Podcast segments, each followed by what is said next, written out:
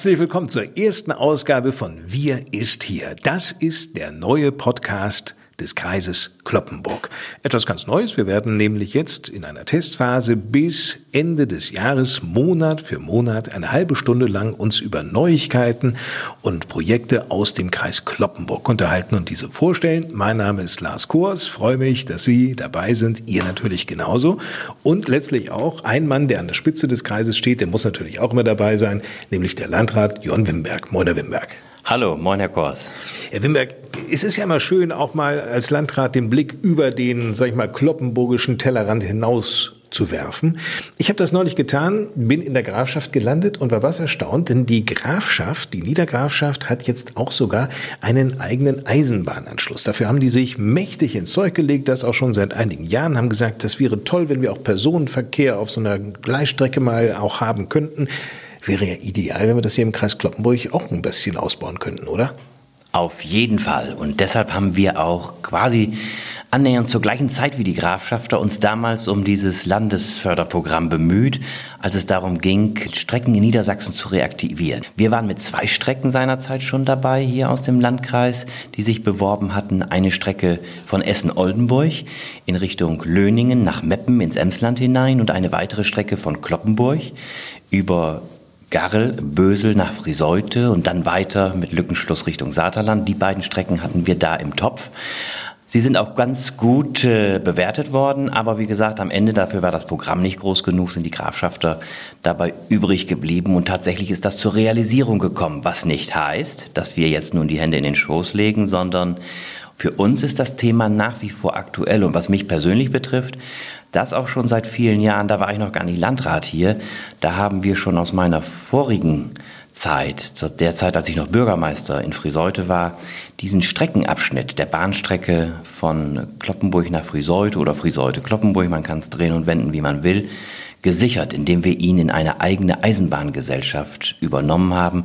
Dadurch besteht diese Strecke überhaupt noch, sonst wäre sie möglicherweise schon längst abgebaut gewesen. Und das ist ein gutes Argument, um sich das mal genau anzugucken, um zu sagen, können wir diesbezüglich nicht etwas tun, um die ganzen Themen, die uns heute beschäftigen, Überlastung der Straßen, CO2-Ausstoß, Klima- und Verkehrswende, all diese Dinge sind ja in diesem Zusammenhang hochaktuell und da bin ich ganz froh, dass wir diese Möglichkeiten noch haben wo Sie gerade sagen, Straßenausbau, Verkehrsprobleme. Tatsache ist ja nun mal, es sind ja unheimlich viele Lkw hier im Kreis Kloppenburg auf den Straßen unterwegs. Manchmal braucht man starke Nerven, viel Geduld. Manchmal hat man auch den Kaffee auf, bevor man ihn getrunken hat, bis man denn am Ziel ist, weil es eben doch ein bisschen nervig ist, was den äh, Verkehr angeht. Mal angenommen, man könnte es tatsächlich hinbekommen, dass jetzt von der A31 ne, im Emsland eine Strecke, sag ich mal, führte direkt zur A1, dann wäre das ja schon eine Riesenentlastung. Und genau das ist unser weiteres Thema. Wir sagen ja nicht nur, es geht nur um die Bahn, aber wenn wir tatsächlich gucken, was spielt sich hier ab in der Region, dann stellen wir fest, das ist eine Wachstumsregion. Und wenn wir die nicht auch zukünftig vernünftig verkehrsmäßig erschlossen haben, dann wird es auch nicht ohne Straße gehen. Und da sind wir an diesem Teilstück, das ist die sogenannte Europastraße 233, das ist eine Baumaßnahme des Bundes. Aber wir planen für den Bund und für das Land diese Maßnahme, damit sie vierstreifig ausgebaut werden kann, damit diese Straße, die heute schon eine hohe Auslastung erfährt, vor allen Dingen auch durch Schwerlastverkehr sehr stark frequentiert wird, dann eben eine gute Verbindungsachse ist zwischen den beiden großen Autobahnen A31 und A1 hier bei uns. Und da sind wir einen etwas ungewöhnlichen Weg gegangen, denn normalerweise plant ein Landkreis oder in dem Fall zwei Landkreise, wir machen das ja zusammen mit dem Landkreis Emsland, macht so eine Planung nicht für den Bund. Wir machen das aber, um den Planungsaufwand zu beschleunigen, damit dann irgendwann mal auch gebaut werden kann. Ja, Sie wollen das ja auch noch erleben, ne? Am liebsten ja. Ja, es ist nicht alles nur ein Vergnügen. Vor allen Dingen sind die Verfahren dann auch sehr aufwendig und was dann auch wirklich erklärungsbedürftig ist. Denn viele Menschen sagen mir, wenn sie von solchen Maßnahmen hören, muss das alles so lange dauern. Tut das Not? Auch das ist eine Frage und man, das will ich auch in diesem Zusammenhang gar nicht vom Tisch wischen. Es gibt ja auch nicht nur Begeisterte bei einem solchen Verfahren. Wenn so ein großes Straßenbauvorhaben in Rede steht, dann gibt es Menschen, die sich davon betroffen fühlen in negativer Form. Und die müssen sich im Planungsprozess auch einbringen dürfen. Und dafür ist das Planfeststellungsverfahren da. Da kann man dann auch entsprechende Anregungen und Bedenken einbringen, da kann man sich äußern dazu. Und das, wie gesagt, ist in einer, in einem demokratischen Verfahren, in einem System, wie wir es haben, ein erforderlicher Schritt und der braucht Zeit. Mhm. Tatsache ist, dass viele der Lkw, die derzeit im äh, Landkreis Kloppenburg auf den Straßen unterwegs sind, natürlich auch Gewerbebetriebe, große Gewerbebetriebe zum Teil hier im Kreisgebiet ansteuern. Wir werden im Laufe dieser Podcast-Reihe den Seaport unter anderem als Gewerbepark vorstellen, heute in dieser Folge den Eco-Park. Also Wirtschaft spielt hier nun wirklich eine ganz starke Rolle. Der Kreis Kloppenburg ist wirtschaftsstark. Wer kümmert sich denn eigentlich um die Wirtschaft bei Ihnen? Wirtschaftsförderung ist ja eigentlich immer Chefsache, aber da wir natürlich ein großer Landkreis sind, zumindest zu groß, um das alleine machen zu können, mit 13 Städten und Gemeinden und einer großen Fläche, haben wir natürlich eine eigene Stabsstelle dafür. Und in dieser Stabsstelle haben wir einen neuen Mann. Das ist Dirk Germann, der ist jetzt jüngst zu uns gekommen. Und hier ist er, Dirk Germann. Moin erstmal. Moin, Herr Kurs. Wer Sie kennt, der weiß, Sie waren Amtsleiter für Wirtschaftsförderung zuvor beim Kreis Fechter, jetzt Wirtschaftsförderer seit Juli für den Kreis Kloppenburg. Was war denn der Reiz, hierher zu wechseln? Der Reiz ist natürlich der, das verbindende Oldenburger Münsterland der beiden Landkreise. Wir sind eine dynamische Wirtschaftsregion und deswegen macht es besonders viel Spaß, auch in meinem Heimatlandkreis daran mitzuwirken, dass die Wirtschaftsdynamik sich nicht abschwächt, sondern mindestens erhalten bleibt, vielleicht sich noch verstärkt. Das heißt, es ist ein bisschen nach Hause kommen für Sie, ja? Das kann man so sagen, ja. Was macht eigentlich konkret ein Wirtschaftsförderer? Ein Wirtschaftsförderer kümmert sich darum, dass die Wirtschaftsstrukturen erhalten bleiben, dass sie tatsächlich im besten Wortsinne gefördert werden durch wirtschaftsnahe Infrastruktur wie zum Beispiel Eisenbahnlinien, aber auch eben insbesondere die Breitbandausbausituation, Mobilfunkverbesserung, aber eben auch die Unterstützung mit Fördermitteln von Bund, Land, Europäischer Union, Unterstützung der Firmen im weitesten Sinne. Müssen Sie da ein gutes Netzwerk haben oder wissen, woher das Geld für Fördermaßnahmen kommt oder viele Firmen kennen, die sich hier möglicherweise ansiedeln wollen? Es ist tatsächlich so, dass man eine Menge Kenntnisse braucht. Es gibt so rund 1500 bis 2000 Fördermittel in Deutschland äh, aus allen Bereichen, EU, Bund und Land. Und da ist es schon wichtig, firmenspezifisch zu suchen, was brauchen wir genau und wofür wollen wir es einsetzen, dass man gerade kleineren und mittelständischen äh, Firmen auch entsprechende Unterstützungsleistung geben kann. Was können Sie eigentlich ganz konkret als Wirtschaftsförderer gestalten?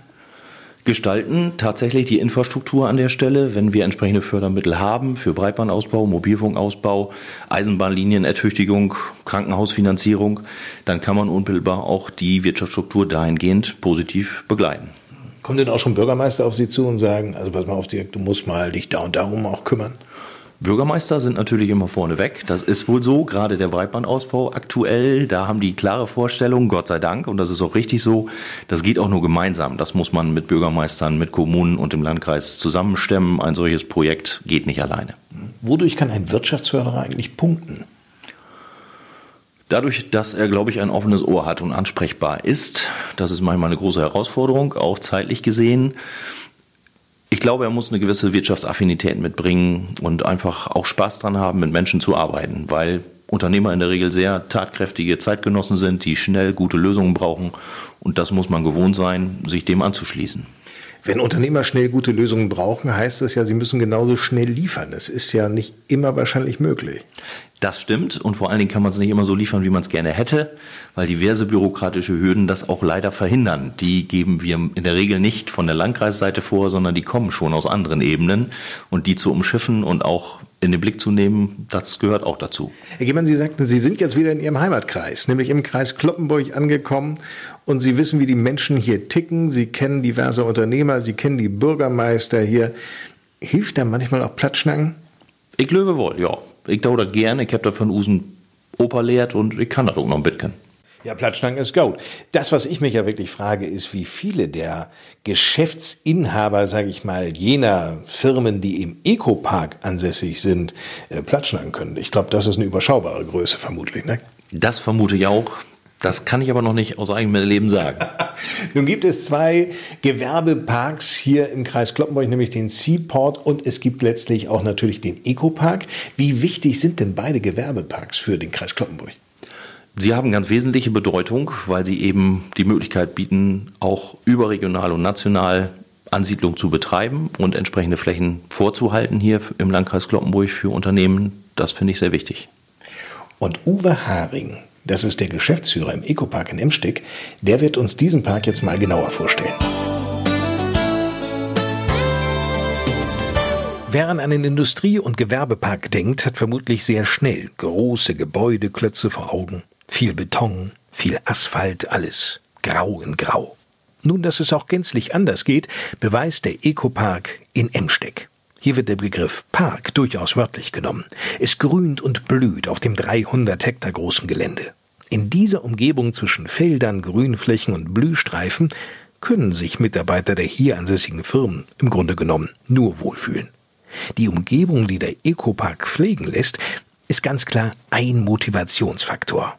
Für die Unternehmen sind natürlich noch andere Aspekte wichtig, die für sie ausschlaggebend waren, sich hier anzusiedeln. Zum einen ist die Lage, dass wir an der Autobahn sind und an der Europastraße 233, also Nord-Süd über die A1 und in Richtung Westen über die E233. Ein zweiter wichtiger Faktor ist aber, und das ist auch die überregionale Bedeutung, wir sind hier in einer sehr jungen Region. Wir sind mit die jüngste Region Deutschlands und die geburtenstärkste Region Deutschlands. Das heißt, gerade für die Betriebe, Stichwort Fachkräftebedarf, der Nachwuchs kommt aus der Region und wir sind so attraktiv, dass wir auch eine Zuzugsregion sind. Insofern das Thema Arbeitskräfte ist hier wichtig und da spielt das alles eine Rolle. Erzählt Uwe Haring, 56 Jahre. Er lenkt und verantwortet als Geschäftsführer den Ecopark, einen interkommunalen Gewerbe- und Industriepark.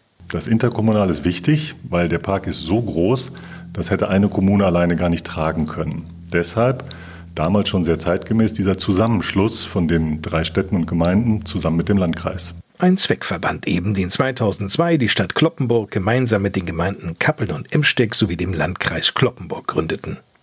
Nachdem Uwe Haring lange in leitender Funktion für Radiosender und einen Zeitungsverlag tätig war, übernahm er vor acht Jahren die große Aufgabe, mit dem Ecopark eine Erfolgsgeschichte zu schreiben. Das hat geklappt. Platz auf dem Gelände gibt es übrigens noch genügend, und zwar nicht ausschließlich für Neuansiedlungen, sondern auch, damit dortige Firmen noch wachsen können. Das ist ein Zukunftsmodell für uns, für die Zukunft der Region, aber auch für die Zukunft des einzelnen Unternehmens. Dass man nur das kaufen muss als Betrieb, was man an Fläche im Moment braucht, um umzuziehen, um hier hinzuziehen. Und dann nach zwei, drei, vier, fünf Jahren zu merken, jawohl, Geschäft läuft so gut oder noch besser als erwartet, jetzt brauchen wir Platz. Und dann ist die Nachbarfläche nicht zufällig, sondern strategisch noch freigehalten, dass man dann am Standort wachsen kann, neue Arbeitsplätze schaffen kann und wirklich für die Zukunft expandieren kann. Eine strategische Überlegung, die die Unternehmen überzeugt. Mittlerweile siedelten sich hier 35 Firmen an.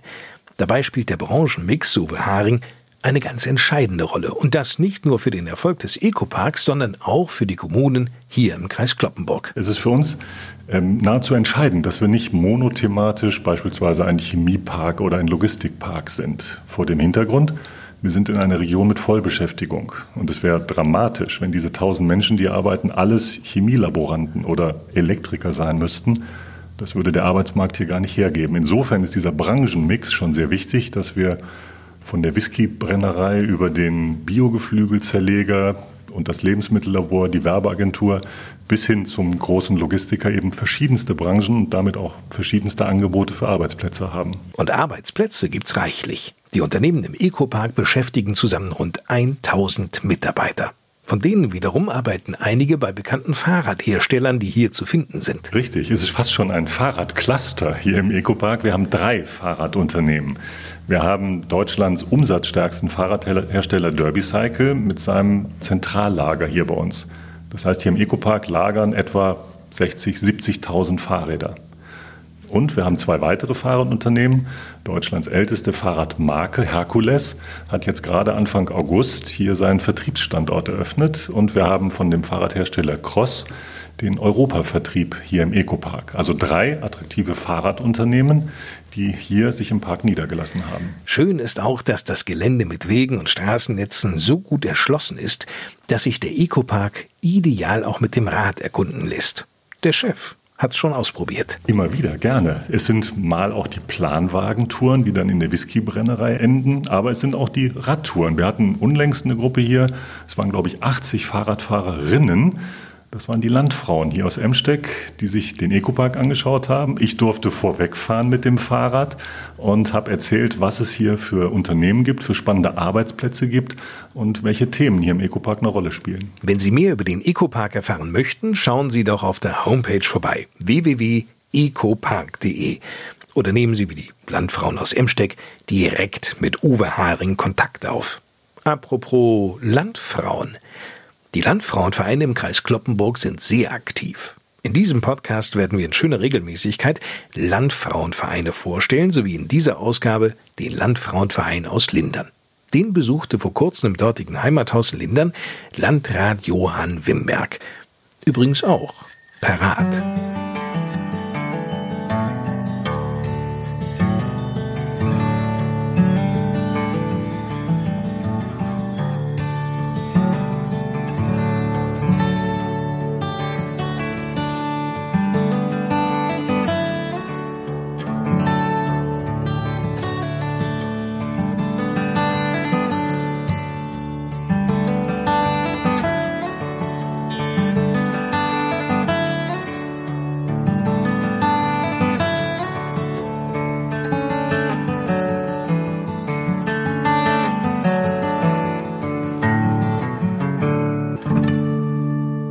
Heimathaus in der Kirchstraße in Lindern, dort ist auch der Landfrauenverein Lindern regelmäßig zu Gast. Seit 70 Jahren gibt es bereits diesen Landfrauenverein. Noch nicht ganz so lange dabei ist Brigitte Lübbers. Sie ist die Vorsitzende. Seit wann? Fünf Jahre. Was haben Sie in diesen fünf Jahren also auf die Beine gestellt mit Ihrem Vorstand? Ach Gott, viele Aktionen, viele Infoabende, äh, Ausflüge, ähm, Landwirtschaft für kleine Hände machen wir mit. Landwirtschaft für kleine Hände. Was heißt das genau? Dann laden wir äh, Kinder auf einen landwirtschaftlichen Betrieb und äh, zeigen denen, wie Landwirtschaft heute funktioniert. Weil viele Kinder kennen keine Landwirtschaft. Selbst hier auf dem Dorf nicht? Da wird es auch schwieriger. Ach komm. Früher hieß es ja, es ist für Landfrauen, damit man die noch mehr aufklärt. Aber heute ist es ja schon so, dass unser Verein vorwiegend aus Frauen vom Land besteht. Und da versuchen wir natürlich jedem irgendwo gerecht zu werden, dass es irgendwas auch mit Landwirtschaft zu tun hat, aber auch andere Dinge eben wie Gesundheit, Ernährung, Information, einfach auch ein geselliges Zusammensein. Das heißt, Sie haben zu Hause keine Landwirtschaft mehr? Nein, ich komme von einem landwirtschaftlichen Betrieb, aber wir selber haben keine Landwirtschaft. Inwiefern haben sich denn die Landfrauenvereine tatsächlich innerhalb der letzten Jahre dann auch gewandelt? Die Schwierigkeit finde ich im Moment einfach, wenn man teilweise sagt, wir sind Landfrauen, oh Gott, das sind ja, das ist ja meine Oma, dass wir uns da verändern und das wollen wir immer mehr zeigen, dass wir auch junge Themen ansprechen, dass es bei uns nicht nur um Kuhstall und äh, sonstiges geht, sondern einfach auch für alle Interessen, auch berufstätige Frauen, dass wir die ansprechen. Was sind denn junge Themen? Wenn wir jetzt irgendwas zusammen kochen oder einen Ausflug machen und wir besichtigen irgendwas, interessiert die das stark. Ich hoffe, dass wir damit jungen Themen erwischen. Was haben wir noch? Mode, genau. Wir haben schon mal eine Modenschau gemacht. Das fällt mir jetzt auch Ein Linderner Mode? Ja, genau. Und das ist sehr gut angekommen. Also das fand Gerade bei den Männern oder bei euch? Nein, äh, Frauen. Die Männer müssen ja Mitglied werden. Wie sollen sie es denn? Ja, ich dachte, das macht ihr denn öffentlich, dass alle auch vorbeikommen. nein, nein, nein, nein, nein, nein, nein. Das haben wir da mal so intern gemacht. Also wirklich, wir Frauen, der, also der Vorstand und unsere Vertrauensfrauen haben es vorgeführt und äh, eine kleine Mundschau gemacht. Also wirklich mit Bersenbrügge hier vor Ort sowas Okay, Beispiel. die durften denn zugucken. Die, unsere Mitglieder durften zugucken und Bersenbrügge hat uns unterstützt. Wir hatten ja die große Chance, hier heute an diesem Tag essen zu dürfen. Kochen spielt bei den Landfrauen aber immer noch eine ganz große Rolle und Ja. wahrscheinlich nicht nur das Kochen an sich, sondern auch das Thema Ernährung. Ja, ich finde, das verändert sich ja auch immer mehr, dass viel mehr darauf geachtet wird, wo kommt's her, was kommt her. Und das finde ich auch sehr wichtig. Manchmal erschrecke ich mich, was so im Einkaufswagen ist von jungen Eltern oder sonstiges. Und äh, da müssen wir uns wirklich verändern, dass wir sagen, auch die Landwirtschaft ist wichtig. Und auch das gute Essen ist wichtig. Nicht nur einfach Tüte aufreißen und warm machen. Bei den Frauen machen wir jetzt Herbstküche und da achten wir natürlich schon darauf, dass es auch Zutaten vor Ort sind. Also da brauchen wir nicht gerade, was weiß ich, ein Litchi oder diese Geschichten. Welche Bedeutung genießen denn eigentlich gerade hier in Lindern die Landfrauen? Denn der Landfrauenverein, habe ich inzwischen gehört, ist einer der stärksten im Kreis Kloppenburg hier in Lindern. Das ist richtig. Wir, also würde behaupten, wir genießen einen sehr guten Ruf. Und wenn wir sagen, wir Landfrauen kommen, sind wir immer herzlich willkommen. Also jetzt zum Beispiel äh, die Kulturwoche wird eröffnet. Da beteiligen wir Landfrauen uns auch. Sobald wir bei der Gemeinde irgendwas anfragen, haben wir immer volle Unterstützung. Also es ist sehr lobenswert hier auch in Lindern. Das muss ich wirklich mal erwähnen. Sagt Brigitte Lübbers, die Ja. Vorsitzende des Landfrauenvereins in Lindern. Jörn Wimberg als Landrat, welche Bedeutung genießen denn eigentlich für den Kreis Kloppenburg die Landfrauen? Landfrauenvereine haben einen guten Ruf. Sie machen viel, sie schaffen Angebot und vor allen Dingen, und das haben wir heute hier erfahren, man klopft an, man fragt an und man wird sofort herzlich willkommen aufgenommen. Und das, wie gesagt, ist auch so ein bisschen Gesicht einer Region, eines Landkreises, was Landfrauenvereine anbieten und machen für die Region. Wie wichtig ist denn eigentlich dem Kreis und auch Ihnen ganz speziell als Landrat das Thema Ehrenamt? Enorm wichtig, also ungeheuer wichtig, weil wenn das hier nicht so präsent wäre bei uns, wie es ist, dann würde auch sozial, gesellschaftlich vieles wegbrechen, wäre vieles nicht möglich. Denn wir können auch in ländlichen Strukturen äh, nicht alles hauptamtlich organisieren und der gesellschaftliche Zusammenhalt hängt schon sehr stark davon ab, dass man sich engagiert. Bei den Landfrauen, aber auch in so vielen anderen Vereinen und Verbänden, die es gibt, hier bei uns in der Region. Ohne Ehrenamt würden wir nicht der Landkreis Kloppenburg sein, der wir heute sind. Wissen Sie, was ich im Kreishaus gehört habe, so über die Flure, dass darüber nachgedacht wird, eine Ehrenamtskarte einzuführen. Ist das richtig oder ist das nur Tünkram? Die ist eingeführt. Ach, die ist schon eingeführt. Ja, aber ist noch ganz jung, frisch und aktuell. Also insofern äh, ist das, passt das Thema. Wir werden jetzt demnächst äh, die erste Ehrenamtskarte aushändigen. Was ist das denn? Das ist eine Initiative des Landes. Der konnten sich äh, Städte, Gemeinden, Landkreise anschließen. Die Ehrenamtskarte soll Ehrenamtlichen, die dann ein gewisses ehrenamtliches Engagement nachweisen, aus einer Stadt oder Gemeinde kommend, überreicht werden. Und diese Ehrenamtskarte ermöglicht jemanden, an verschiedenen Stellen und das nicht nur im Kreis Kloppenburg, sondern landesweit gewisse äh, Vorteile in Anspruch zu nehmen. Begünstigungen wie bei Eintritten zum Beispiel in Museen, in Bädern oder anderen Dingen. Deshalb war es uns auch wichtig, weil wir als Landkreis solche Einrichtungen per se nicht vorhalten, dass die Städte und Gemeinden mit im Boot sind. Denn in der Regel ist es die jeweilige Stadt oder Gemeinde, in der man lebt oder in der man unterwegs ist. Ich kann zum Beispiel auch mit der Ehrenamtskarte aus dem Landkreis Kloppenburg, aus Lindern, nach Hannover fahren und bekomme dort auch im Museum dann den etwas ermäßigten Eintritt, wenn das Museum diese Ehrenamtskarte anerkennt. Bleiben wir noch kurz beim Stichwort Ehrenamt. Wir haben nun ausführlich über die Landfrauen gesprochen. Kommen wir mal zu den Feuerwehren. Es gibt 21 Feuerwehren im Kreis Kloppenburg, die aktiv sind und noch eine Berufsfeuerwehr, eine Werksfeuerwehr, muss man sagen. Was macht denn eigentlich der Kreis Kloppenburg speziell jetzt für die Feuerwehren? Gerade im Feuerlöschwesen ist der Landkreis Kloppenburg sehr stark engagiert. Wir halten in Kloppenburg eine sogenannte Feuerwehrtechnische Zentrale vor, wo wir für alle Feuerwehren des Landkreises äh, so Dinge äh, vorhalten, die mit der Unterhaltung der Ausstattung der Feuerwehren zu tun haben. Die nach Einsätzen die entsprechende Reinigung und Trocknung der Schläuche, Atemschutz, also die Geräte, die auf dem Rücken getragen werden mit dem entsprechenden Sauerstoff, werden über die Feuerwehrtechnische Zentrale vorgehalten. Das Beschaffen von Fahrzeugen, da unterstützen wir die Städte und Gemeinden dabei, mit den Feuerwehren vor Ort zu gucken, welches Fahrzeug kann wie äh, konfektioniert äh, vorbereitet werden. Wir fördern äh, Anschaffungen von Fahrzeugen, kommt wieder dem Ehrenamt der ehrenamtlichen Freiwilligen Feuerwehr zugute. Jetzt haben wir gerade im Landkreis Kloppenburg drei neue Leiterwagen in den letzten Jahren angeschafft für drei Schwerpunktfeuerwehren im Landkreis. Da sind wir finanziell engagiert und dabei. Also da passiert auch schon eine ganze Menge. Diese Feuerwehrtechnische Zentrale, das klingt wirklich sehr, sehr spannend. Und mit einem Knopfdruck sind wir jetzt genau dort.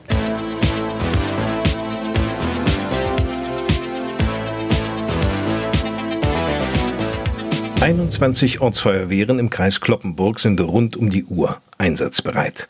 Tag für Tag, Nacht für Nacht. In diesen Feuerwehren engagieren sich 1095 Feuerwehrfrauen und Männer. Und das ehrenamtlich. Heult die Sirene oder piept der milde Empfänger, sind sie zur Stelle. Sie kommt von der Arbeit, von zu Hause, vom Einkaufen, vom Sport und sonst woher bei Alarm direkt zum Feuerwehrhaus. Die Einsatzfahrzeuge der Wehren, und das sind weit über 100 zwischen Basel und Löningen, Lindern und Emsteck, fahren regelmäßig die Feuerwehrtechnische Zentrale in Kloppenburg an.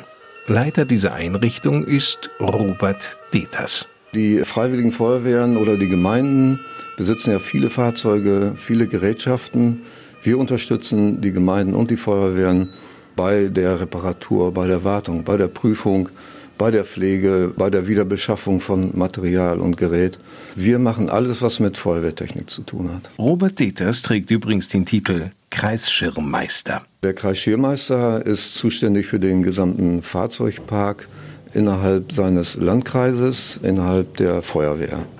Der Begriff Schirmmeister äh, kommt ja eigentlich schon aus Urzeiten, wo es noch Pferdefuhrwerke gab. Zu dieser Zeit waren die Schirmmeister dann für die Fuhrwerke zuständig.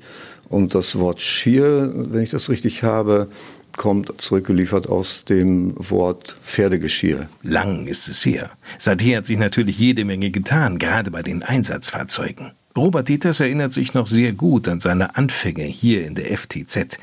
1996 war das. Früher gab es einfach nur ein Fahrzeug mit einem Tank und einer Pumpe. Hinten war ein großer Hebel und ein Gashebel und dann lief das Wasser. Mittlerweile sind das nur noch technische Geräte, Touch-Displays und äh, kompliziertere Sachen, wo man sich wirklich speziell ausbilden muss, wo man ständig üben muss. Die Anforderungen der Unfallkassen sind auch gestiegen. Um diesen Anforderungen gerecht zu werden, ist Expertenwissen gefordert. Über das verfügen Deters und seine fünf Mitarbeiter Markus Wagner, Werner Schumacher, Sebastian Leuschner, Bernd Dockmann und Stefan Recknagel. Da gibt's ganz klare Zuständigkeiten. Einmal die Kfz-Werkstatt, wir haben die Atemschutzwerkstatt, die Funkwerkstatt und wir haben die Kreisschlauchpflege mit der Schlauchpflegewerkstatt. Und da der Landkreis Kloppenburg groß ist, die ehrenamtlichen Feuerwehrkameraden allesamt einem Beruf nachgehen, bietet die Feuerwehrtechnische Zentrale den rundum sorglos Schlauchservice für die Wehren an. Selbstverständlich. Wir fahren raus, wir haben die neuen Schläuche direkt an Bord und im Einsatz geschehen, am Einsatzort oder nach dem Einsatz beim Feuerwehrhaus tauschen wir eins zu eins um. Von den Schläuchen zu den Atemschutzgeräten. Da diese lebenswichtig sind, ist es eine Notwendigkeit, dass die Geräte aller Einheiten der Feuerwehr Dazu zählen eben nicht nur die Atemluftflaschen, sondern auch Atemschutzmasken, Filter und Fluchthauben in einem einwandfreien Zustand sind und regelmäßig geprüft, gewartet und instand gesetzt werden. Robert Deters. Wir haben angefangen ich denke mal mit 300, 350 Atemschutzmasken. Mittlerweile sind es an die 800, 900. Dementsprechend sind die Aufgaben gewachsen und gestiegen. Die äh, Anforderungen an die Pressluftatmer Geräteträger sind immer weiter gestiegen. Wir haben äh, mittlerweile einen 8-Stunden-Tag mit zwei Personen der voll ausgelastet ist. Die Feuerwehrtechnische Zentrale ist eine Einrichtung des Kreises Kloppenburg. Dieser hat jüngst für 1,8 Millionen Euro die Einrichtung modernisiert. So entstanden unter anderem technisch hochwertig ausgestattete Schulungsräume. Die sind sehr gut ausgelastet, denn regelmäßig befinden sich Feuerwehrleute auf dem Gelände der FTZ zu Wochenseminaren. Das heißt, die Kameraden sind acht Stunden am Tag die ganze Woche dann hier und absolvieren ihren Lehrgang. Das bindet uns natürlich hier hauptamtlich auch mit ein, weil wir die Räumlichkeiten, die Fahrzeuge und den Hof zur Verfügung stellen. Im Laufe der fast 25 Jahre hat Robert Dieters nicht nur als Leiter der FTZ, sondern auch als Ausbilder hunderte Feuerwehrleute aus dem Kreis Kloppenburg auf Lehrgängen erlebt. Die Zusammenarbeit ist es, die ihn mit viel Freude an der Arbeit erfüllt. Am meisten Spaß macht es ja, wenn man sieht, wie engagiert die jungen Leute sind, es ist ja keine Zwangsvorstellung, die kommen ja alle freiwillig her. Und die sind hochmotiviert, hören gut zu, arbeiten mit und das macht mir am meisten Spaß. Jörn Wimberg, die ist schon wirklich beeindruckend, diese Feuerwehrtechnische Zentrale hier in Kloppenburg, ne? Ja, mittlerweile kann man sagen, das kann sich sehen lassen, weil wir sie gerade eben auf den neuesten Stand gebracht haben, haben investiert, ausgebaut, technisch aufgerüstet und ich glaube, da profitieren alle Feuerwehren in allen 13 Städten und Gemeinden davon und die eine Werksfeuerwehr, die wir auch noch haben in Löningen. Also das ist insgesamt, glaube ich, für uns ein großer Schritt nach vorn. Warum waren diese Baumaßnahmen notwendig? Ja, gewisse Dinge waren zum einen so ein bisschen in die äh, Jahre gekommen. Technisch war etwas zu tun, aber auch baulich. Wir brauchten ein bisschen mehr Platz. Dort finden ja auch Schulungen statt für Feuerwehrkameraden aus dem gesamten Landkreis. Schulungen heißt auch immer, man braucht Seminarräume, in denen man entsprechende Schulungen abhalten kann. All das ist dort jetzt aufgerüstet worden, ergänzt worden. Das Gebäude ist größer geworden und ist auf, jetzt wirklich auf dem neuesten Stand der Technik. Wenn ich so überlege, wir haben ja nun den Eco-Park uns schon vorstellen lassen von Uwe Haring. Wir haben der Germann kennengelernt, den neuen Wirtschaftsförderer hier im Kreishaus. Es läuft wirtschaftlich gut im Kreis Kloppenburg. Die Menschen sind zufrieden, leben gerne hier. Die Landfrauen haben uns das auch schon gesagt. Da können Sie doch als Landrat im Grunde genommen sich mal ganz entspannt zurücklehnen. Naja, mit dem Zurücklehnen, äh, da habe ich so meine Bedenken. Das ist, glaube ich, keine gute Devise, denn es geht nun darum, tatsächlich heute zu schauen, wie geht es uns morgen und übermorgen, also in den nächsten Jahren. Und dieser wirtschaftliche Aufschwung, den wir schon einige Jahre hier haben, über den freuen wir uns aber der ist alles andere geeignet dafür, um jetzt die Hände in den Schoß zu legen, sondern ich glaube, wir müssen uns heute darüber Gedanken machen, dass es uns morgen auch noch so gut geht oder so ähnlich geht.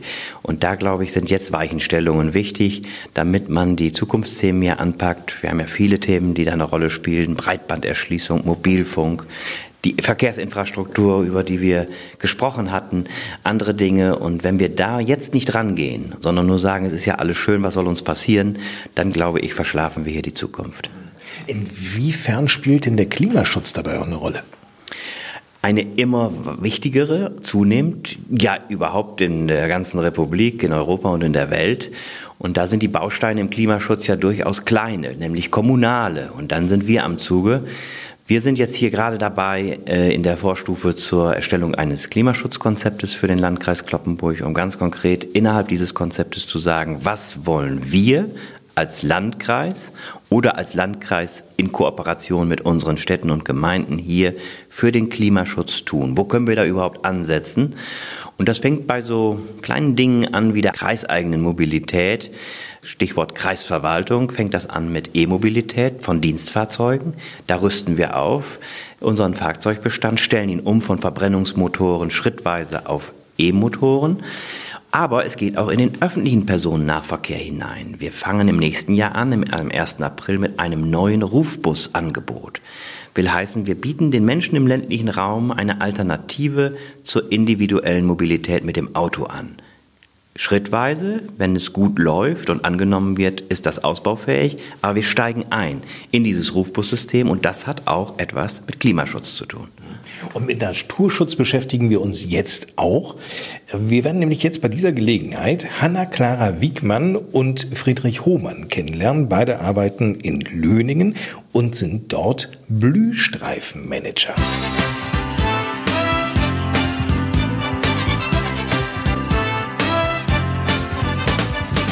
Eine schlichte Büroetage in einem zentral gelegenen Geschäftshaus am Löninger Marktplatz. Sitz des Zweckverbandes Hasetal. Der wurde vor nunmehr 30 Jahren gegründet, um das Hasetal als Erholungsgebiet noch attraktiver erscheinen zu lassen. Dafür wurden sogar Kreisgrenzen überschritten. Dem Zweckverband Hasetal gehören nämlich aus dem Kreis Kloppenburg neben Löningen auch Essen, Lastrup und Lindern an, sowie die emsländischen Kommunen Haselünne, Herzlake und Meppen. Hinzu kommen die drei Samtgemeinden Artland, Bersenbrück und Fürstenau aus dem nördlichen Landkreis Osnabrück.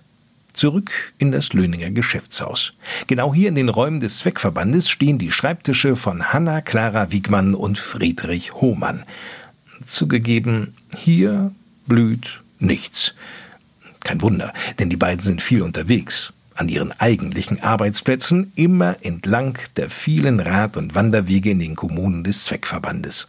Friedrich Hohmann und Hanna-Clara Wiegmann sind seit diesem Jahr die Blühstreifenmanager. Genau, also wir haben natürlich jeweils auch eine Säschale, damit wir dann auch rausgehen und auch säen können. Wir laufen aber jetzt nicht einfach durch die Gegend und werfen überall äh, Samen hin. So ist es nicht. Wir ähm, sprechen mit den Eigentümern, ähm, schauen, was machbar ist und dann säen wir ein. Erzählt Hanna-Clara Wiegmann. Bevor sie sich als Blühstreifenmanagerin engagierte, studierte die 28-jährige Haselünnerin Agrarwissenschaften. In ihrer Masterarbeit widmete sie sich der Einstellung von Landwirten zu Maßnahmen zur Förderung der biologischen Vielfalt im intensiv genutzten Dauergrünland. Wir haben im Grunde genommen eine ideale wissenschaftliche Grundlage für eine Blühstreifenmanagerin. Und gerade die Landwirte sind es, die die Blühstreifenmanager im Blick haben. Landwirte in der Mehrzahl Kommunen sind unsere Ansprechpartner, kommen nicht so direkt darauf zu, die müssen eigentlich mehr gezogen werden aber auch Privatleute mit großen Grundstücken, Firmeninhaber, die Flächen über haben, die vielleicht noch nicht bebaut sind, wo es in nächster Zeit auch nicht ansteht zu bauen. Auf solchen Flächen legen wir die Blühstreifen an. Friedrich Hohmann kennt viele Landwirte. Schließlich ist er selbst einer von ihnen. Er bewirtschaftet im Nebenerwerb einen kleinen spezialisierten Ackerbaubetrieb. Ihm waren schon vor Dienstantritt Blühstreifen nicht fremd. Bereits seit zehn Jahren beschäftigt er sich in seiner Heimatgemeinde mit der Anlage von Blühstreifen und Wildacker im Hegering. Für ihn sind Blühstreifen mittlerweile unverzichtbar. Es soll den Unterschied darstellen zu den normalen landwirtschaftlichen Kulturen, die an den Wegrändern im Moment die Überhand gewinnen, wie Mais, Kartoffeln und auch Getreide, was sehr relativ monoton da ist und dementsprechend nicht nur für die Touristen, was unser Hauptziel ist, sondern auch für die Natur selber sehr monoton ist. Und wir versuchen über die Blühstreifen eine Vielfältigkeit in die Natur hineinzubringen die ursprüngliche Vielfältigkeit, Biodiversität, wie es so schön heißt, wiederherzustellen. Dass das durchaus gelingt, davon zeugen zahlreiche Beispiele mittlerweile im Hasetal.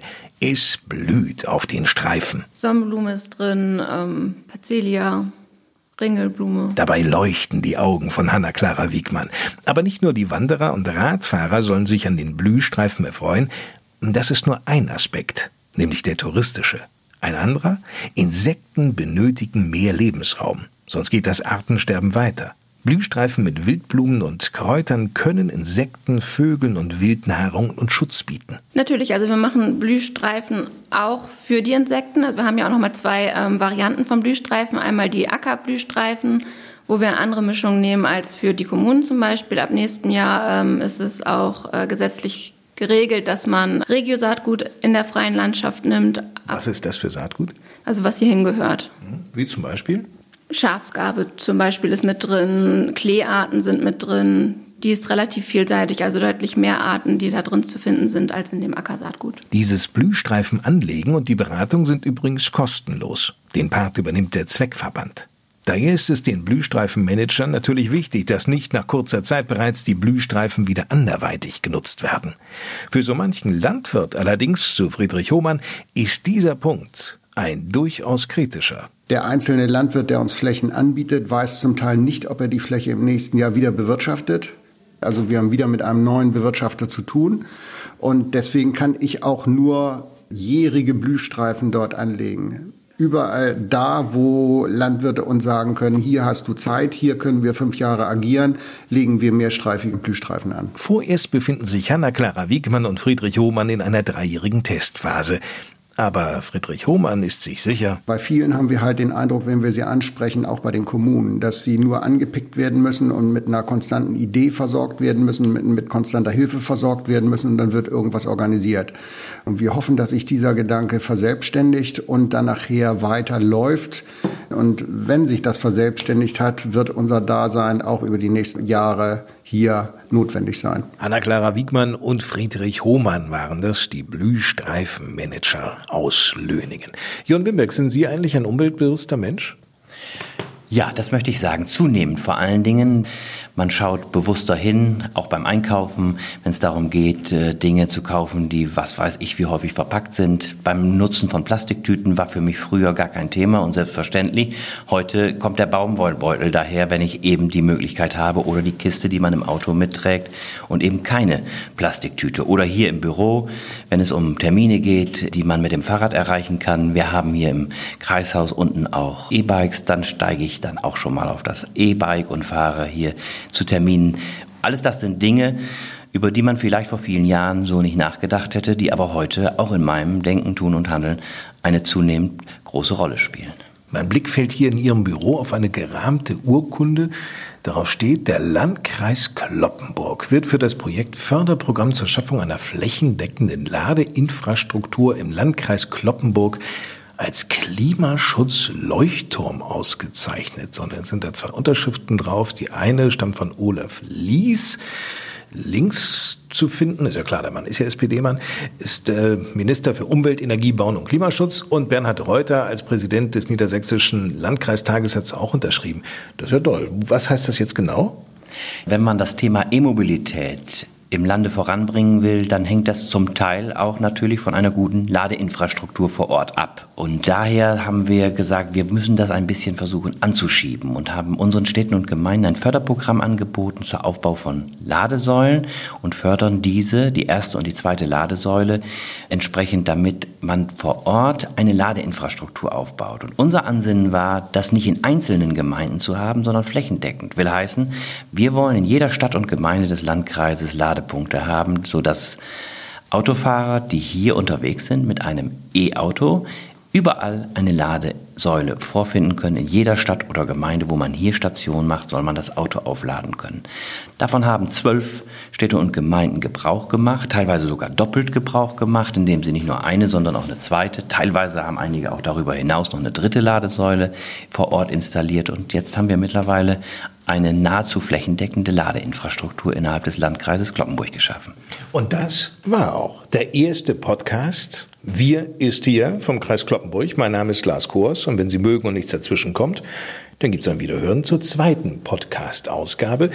Jörn Wimberg als Landrat und ich, wir können uns jetzt tatsächlich an dieser Stelle mal ganz entspannt zurücklehnen. Der August steht uns jetzt ja bevor, muss man sagen, denn wir haben heute zum Start des Podcasts den 1. August. Was läuft im August so an Highlights noch abschließend? Ja, der August ist ja auch hier bei uns immer noch Sommer und auch teilweise Urlaubs- und Ferienmonat und äh, deshalb gibt es hier unwahrscheinlich viele Feste und Veranstaltungen. Ich möchte auf das Museumsdorf hier in Kloppenburg hinweisen. Im August sowieso im Sommer, eigentlich zu jeder Jahreszeit eine tolle Adresse, um dort hinzugehen, etwas zu erleben. Aber es gibt auch viele Volksfeste hier, Schützenfeste, Feste ganz unterschiedlicher Art. Für mich als Friseuter, nenne ich mal ein Schützenfest, ist natürlich das Friseuter Schützenfest eine Adresse, wo es heißt, da muss man hin. Wann ist Aber das genau? am ersten Wochenende im August, ja. also steht unmittelbar bevor. Und wenn ich jetzt mal über den Landkreis hinausschaue, auf unsere Region, auf das Oldenburger Münsterland, dann gehört zum August auch der Stoppelmarkt in Fechter, wo auch viele aus unserer Region, aus dem Landkreis Kloppenburg rüberfahren in den Nachbarlandkreis zu diesem riesigen Volksfest hier im Oldenburger Münsterland. Wimberg, ich merke schon, wir beide haben viel zu feiern im August. Auf jeden Fall und das macht richtig Spaß. Dankeschön, bis zum nächsten Mal. Tschüss. Tschüss.